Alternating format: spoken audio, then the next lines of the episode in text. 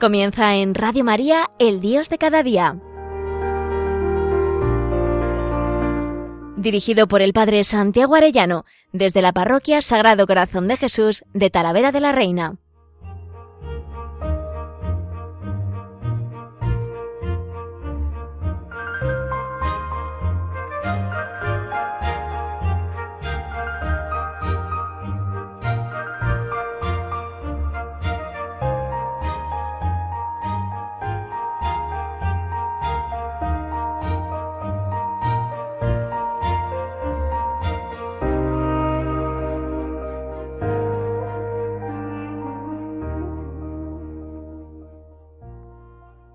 Muy queridos oyentes de Radio María, qué alegría un lunes más con todos ustedes.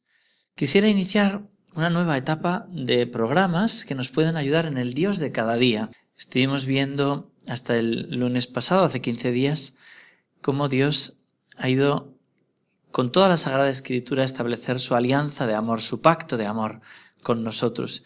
Y fuimos viendo los distintos hitos, ¿no? Momentos, pues con Noé, con Abraham, con Moisés, con David, pues todos los momentos en que Dios fue renovando su alianza hasta la nueva y definitiva alianza que es Cristo. Y a mí me ha ayudado, la verdad, meditar la palabra de Dios con todos estos grandes patriarcas. Y al ver que me ayudaba en el día a día, que de eso se trata, pues he pensado que nos puede ayudar también para seguir avivando nuestra fe. Y qué mejor que meditar la palabra de Dios y seguir estudiando distintas personas del Antiguo Testamento que yo creo que nos ayudan a conocer más a Cristo y a vivir enamorados de Él. Y quisiera adentrarme en los profetas, en los profetas que salen en la Sagrada Escritura. Primero porque nos transmiten la palabra de Dios y cada vez más hemos de vivir de esta palabra. En el número 2584 del Catecismo Dice, a solas con Dios los profetas extraen luz y fuerza para su misión. Su oración no es una huida del mundo infiel, sino una escucha de la palabra de Dios, que es a veces un debatirse o una queja y siempre una intercesión que espera y prepara la intervención del Dios Salvador, Señor de la historia.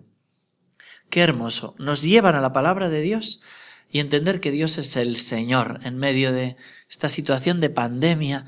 No nos hemos de olvidar que el Señor es el Señor de la historia, que Él conduce a los pueblos, y su palabra nos va a ayudar a esto. Por eso, en esa primera razón por la que conocer a los profetas. Segundo, porque son santos y son nuestro modelo. Fijaros en número 61 del Catecismo, dice, los patriarcas, los profetas y otros personajes del Antiguo Testamento han sido y serán siempre venerados como santos en todas las tradiciones litúrgicas de la Iglesia. Pues sí, son santos. Quizá nos suena un poco raro San Isaías o San Jeremías o San Amós, pero son santos y la Iglesia los celebra como tal, por tanto son nuestro modelo.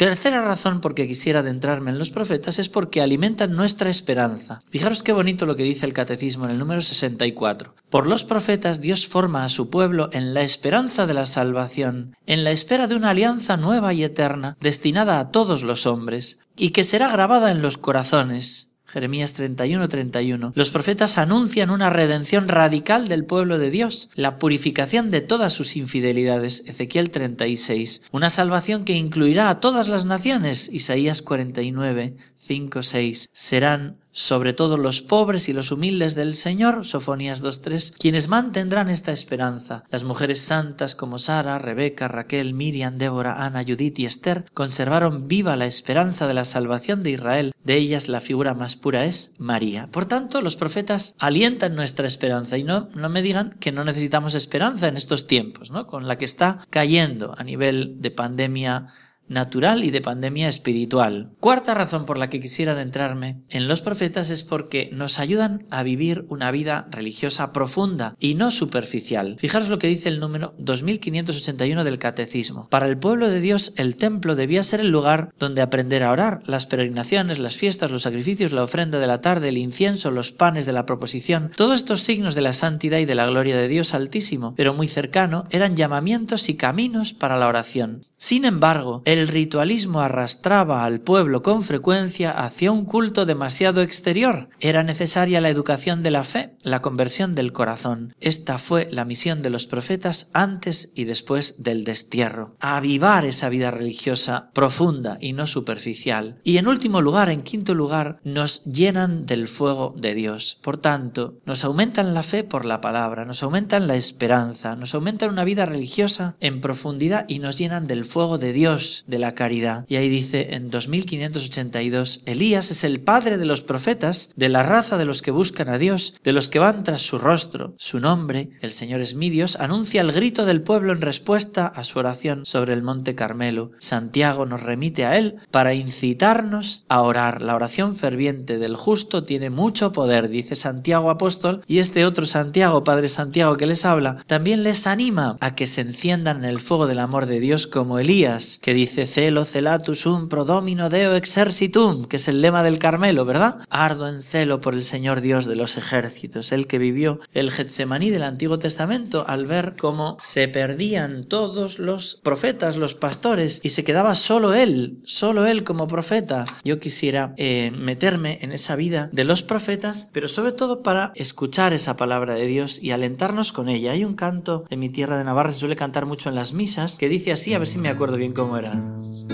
Habla, Señor, que tu siervo escucha. Habla, Señor, te quiero escuchar. Habla, Señor, danos tu mensaje. Habla, Señor, danos tu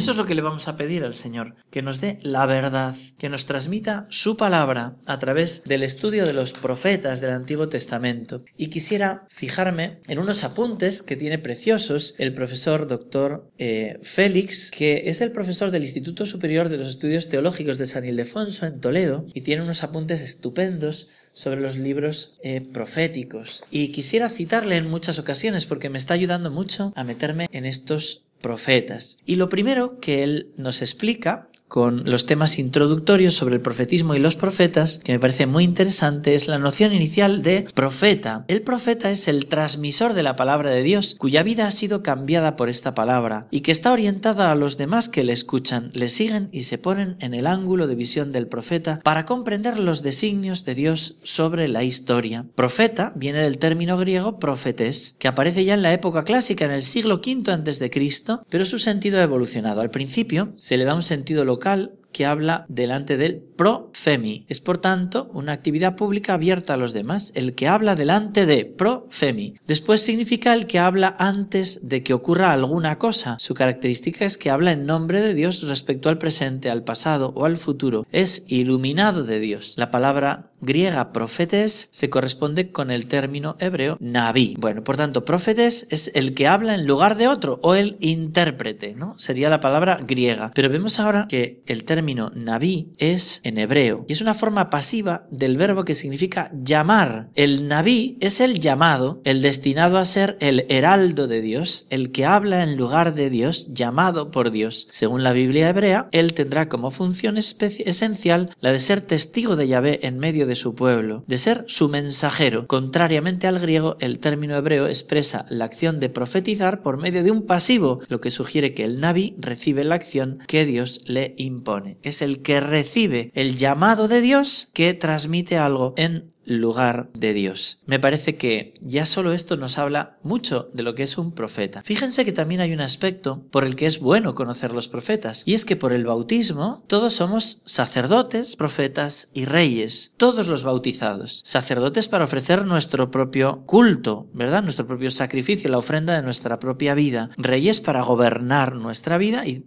y lo que se nos confía en el orden temporal, la familia, la empresa, lo que sea, ¿no? Y también profetas para anunciar la palabra de Dios, para ser también nosotros, ojalá que lo seamos siempre así, llamados por Dios para hablar en su nombre, para transmitir su palabra, ¿no? Los padres a los hijos, vaya que sí, tienen que transmitirles la palabra de Dios. Bueno, la tradición bíblica sitúa el comienzo de la profecía israelita en Moisés con ocasión de la efusión del Espíritu a los 70 ancianos. Está en el libro de los números, número 11. Fijaros cómo dice, 11.24. Moisés salió y comunicó al pueblo las palabras del Señor. Después reunió a los 70 ancianos y los colocó alrededor de la tienda. El Señor bajó en la nube, habló con Moisés y apartando algo del Espíritu que poseía, se lo pasó a los 70 ancianos. En cuanto se posó sobre ellos el Espíritu, se pusieron a profetizar, pero no volvieron a hacerlo. Habían quedado en el campamento dos del grupo llamados Eldad y Medad aunque eran de los designados, no habían acudido a la tienda, pero el Espíritu se posó sobre ellos y se pusieron a profetizar en el campamento. Un muchacho corrió a contárselo a Moisés. Eldad y Medad están profetizando en el campamento. Josué, hijo de Num, ayudante de Moisés desde joven, intervino. Señor mío Moisés, prohíbeselo. Moisés le respondió, ¿es que estás tú celoso por mí? Ojalá todo el pueblo del Señor recibiera el Espíritu del Señor y profetizara. ¡Qué hermosura! Ojalá todo el pueblo fuera profeta. Eso dice Moisés. Y se ha cumplido con Cristo, ya digo, por el bautismo. Sacerdotes, profetas, y reyes. Qué hermosura considerarlo así. Bueno, esto que decíamos de profetés o de nabí también designaba a los verdaderos como a los falsos profetas, como iremos viendo en estos eh, programas. Hay profetismo en otros pueblos, en Mesopotamia, en Egipto, en Fenicia, por ejemplo, Jeremías 27.9 dice, Vosotros pues no escuchéis a vuestros profetas, ni a vuestros encantadores, ni a vuestros soñadores, ni a vuestros espiritistas, ni a vuestros hechiceros, que os hablan diciendo no serviréis al rey de Babilonia.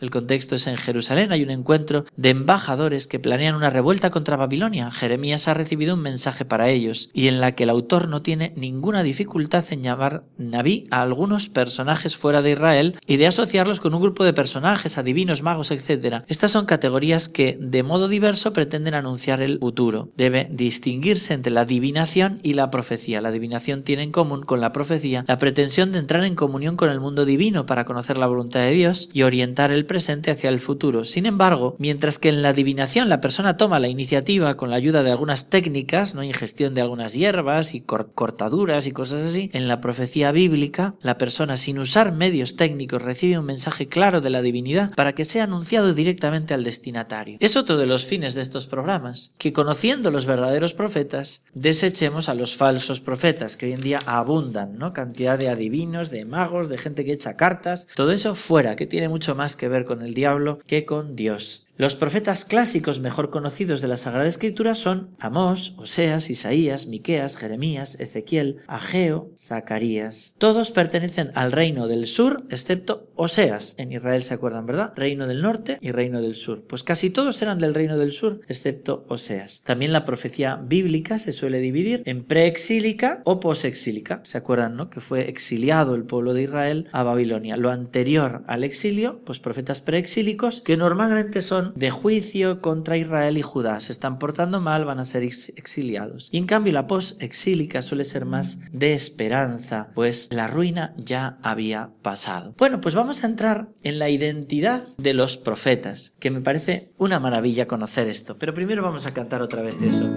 Habla, Señor, que tu siervo escucha. Habla, Señor quiero escuchar. Habla, Señor, danos tu mensaje. Habla, Señor, danos la verdad.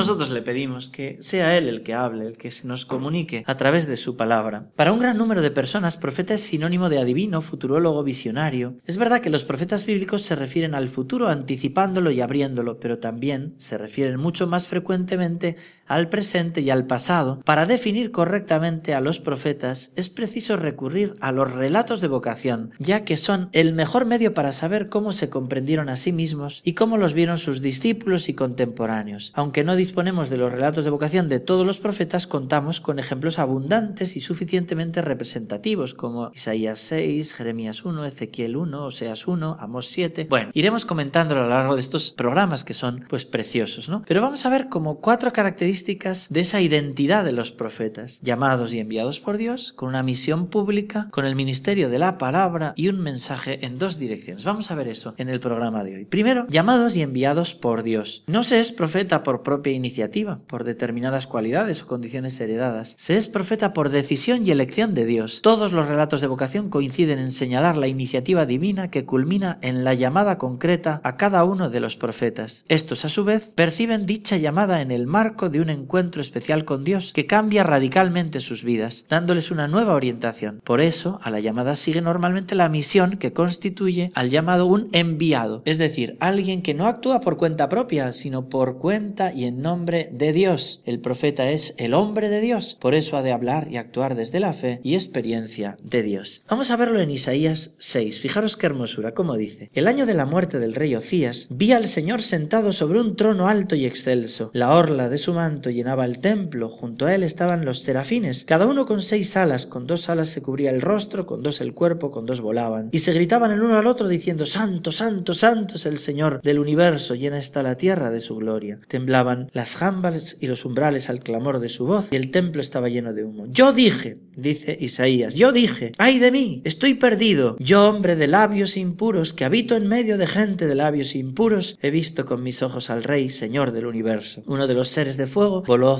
hacia mí con un ascua en la mano, que había tomado del altar con unas tenazas, la aplicó a mi boca y me dijo, al tocar esto tus labios ha desaparecido tu culpa, está perdonado tu pecado. Entonces escuché la voz del Señor que decía, ¿a quién enviaré? ¿Y quién irá por nosotros? Y contesté, aquí estoy, mándame. Él me dijo, ve y di a esta gente, por más que escuchéis no entenderéis, por más que miréis no comprenderéis. Fijaros qué hermosura. Lo primero, llamados y enviados por Dios para un mensaje, a veces duro, a veces esperanzador, pero es un mensaje de Dios. Segunda característica de la identidad del profeta, la misión pública. La llamada y el envío convierten al profeta en un personaje público que no puede guardar para sí la experiencia de Dios, pues la misión lo sitúa pública y abiertamente ante unos destinatarios a menudo hostiles a la misión. Esta misión pública exige al profeta enfrentarse abiertamente a personas e instituciones poderosas debiendo superar los propios miedos y las amenazas exteriores. Por eso habrá profetas que querrán huir de su misión, pero es una misión pública a la que Dios les confía. No huyas de Nínive, querido profeta Jonás.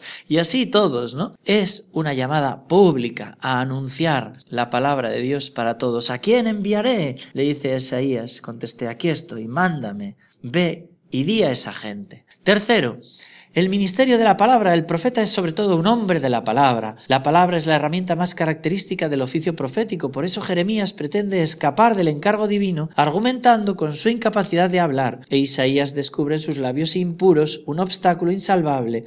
Es muy significativo que los tres grandes profetas, Isaías, Jeremías y Ezequiel, recibirán como investidura de su misión un gesto que los habilita para el ministerio de la palabra. ¿no? Vemos, por ejemplo, en Ezequiel 3.1, fijaros cómo lo dice. Entonces me dijo, Hijo de hombre, come lo que tienes ahí, cómete este volumen y vete a hablar a la casa de Israel. Abrí la boca y me dio a comer el volumen, diciéndome, Hijo de hombre, alimenta tu vientre y sacia tus entrañas con este volumen que te doy. Lo comí y me supo en la boca dulce como la miel. Me dijo, Hijo de hombre, anda, vete a la casa de Israel y diles mis palabras, pues no se te envía un pueblo de idioma extraño y de lengua extranjera, sino a la casa de Israel, ni a muchos pueblos de idioma extraño y de lengua extranjera que no comprendes. Por cierto, que si a estos te enviara, te En cambio, la casa de Israel no querrá escucharte. Es el ministerio de la palabra. De esta manera el profeta ya no hablará por, por su cuenta ni dirá sus propias palabras, sino que se convertirá en un atento oyente de la palabra, como dice Isaías 54, y en un fiel transmisor del designio divino. Yo pongo mis palabras en tu boca, Jeremías 1.9 a través del profeta y su ministerio, la palabra de Dios interviene en la historia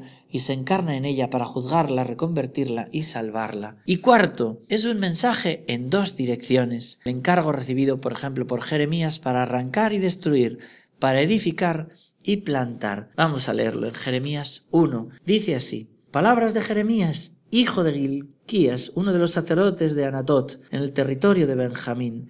Vino la palabra del Señor sobre él en tiempos de Josías, hijo de Amón, rey de Judá, el año decimotercero de su reinado, y después en tiempo de Joaquim, hijo de Josías, rey de Judá, hasta el final del año undécimo de Sedecías, hijo de Josías, rey de Judá, hasta la deportación de Jerusalén en el quinto mes. El Señor me dirigió la palabra, dice Jeremías, antes de formarte en el vientre te elegí, antes de que salieras del seno materno te consagré, te constituí profeta de las naciones. Yo repuse, ay Señor, Dios mío, mira que no sé hablar, que solo soy un niño. Y el Señor me contestó, no digas que eres un niño, pues irás a donde yo te envíe y dirás lo que yo te ordene. No les tengas miedo, que yo estoy contigo para librarte, oráculo del Señor. El Señor extendió la mano, tocó mi boca y me dijo, voy a poner mis palabras en tu boca. Desde hoy te doy el poder sobre los pueblos y reinos, para arrancar y arrasar, para destruir y demoler, para reedificar y plantar. ¿Lo ven qué hermosura? En esas dos direcciones. Resume admirablemente las dos vertientes de la palabra profética. La expresión arrancar y destruir refleja la dimensión crítica del profeta, conocida también como denuncia profética ejercida sobre el pasado y el presente del pueblo. Pero su mensaje va más allá de la denuncia y el castigo. Su objetivo último es edificar y plantar, es decir, promover el cambio y la conversión, alimentar la esperanza, anunciar la salvación prometida, construir el futuro. No me digan, queridos oyentes, que no necesitamos también nosotros esto, arrancar y destruir de nuestra mundanidad y de nuestras seguridades, edificar y plantar en la verdadera esperanza, en la palabra de Dios Señor de la historia. Pues vamos a entrar así. En el próximo programa veremos los verdaderos y los falsos profetas, para que no nos engañemos, pero hoy gocemos con estos verdaderos profetas que nos transmiten la verdadera palabra de Dios con la esperanza y que nos hacen arder en el fuego del amor. Que Dios os bendiga a todos queridos oyentes de Radio María.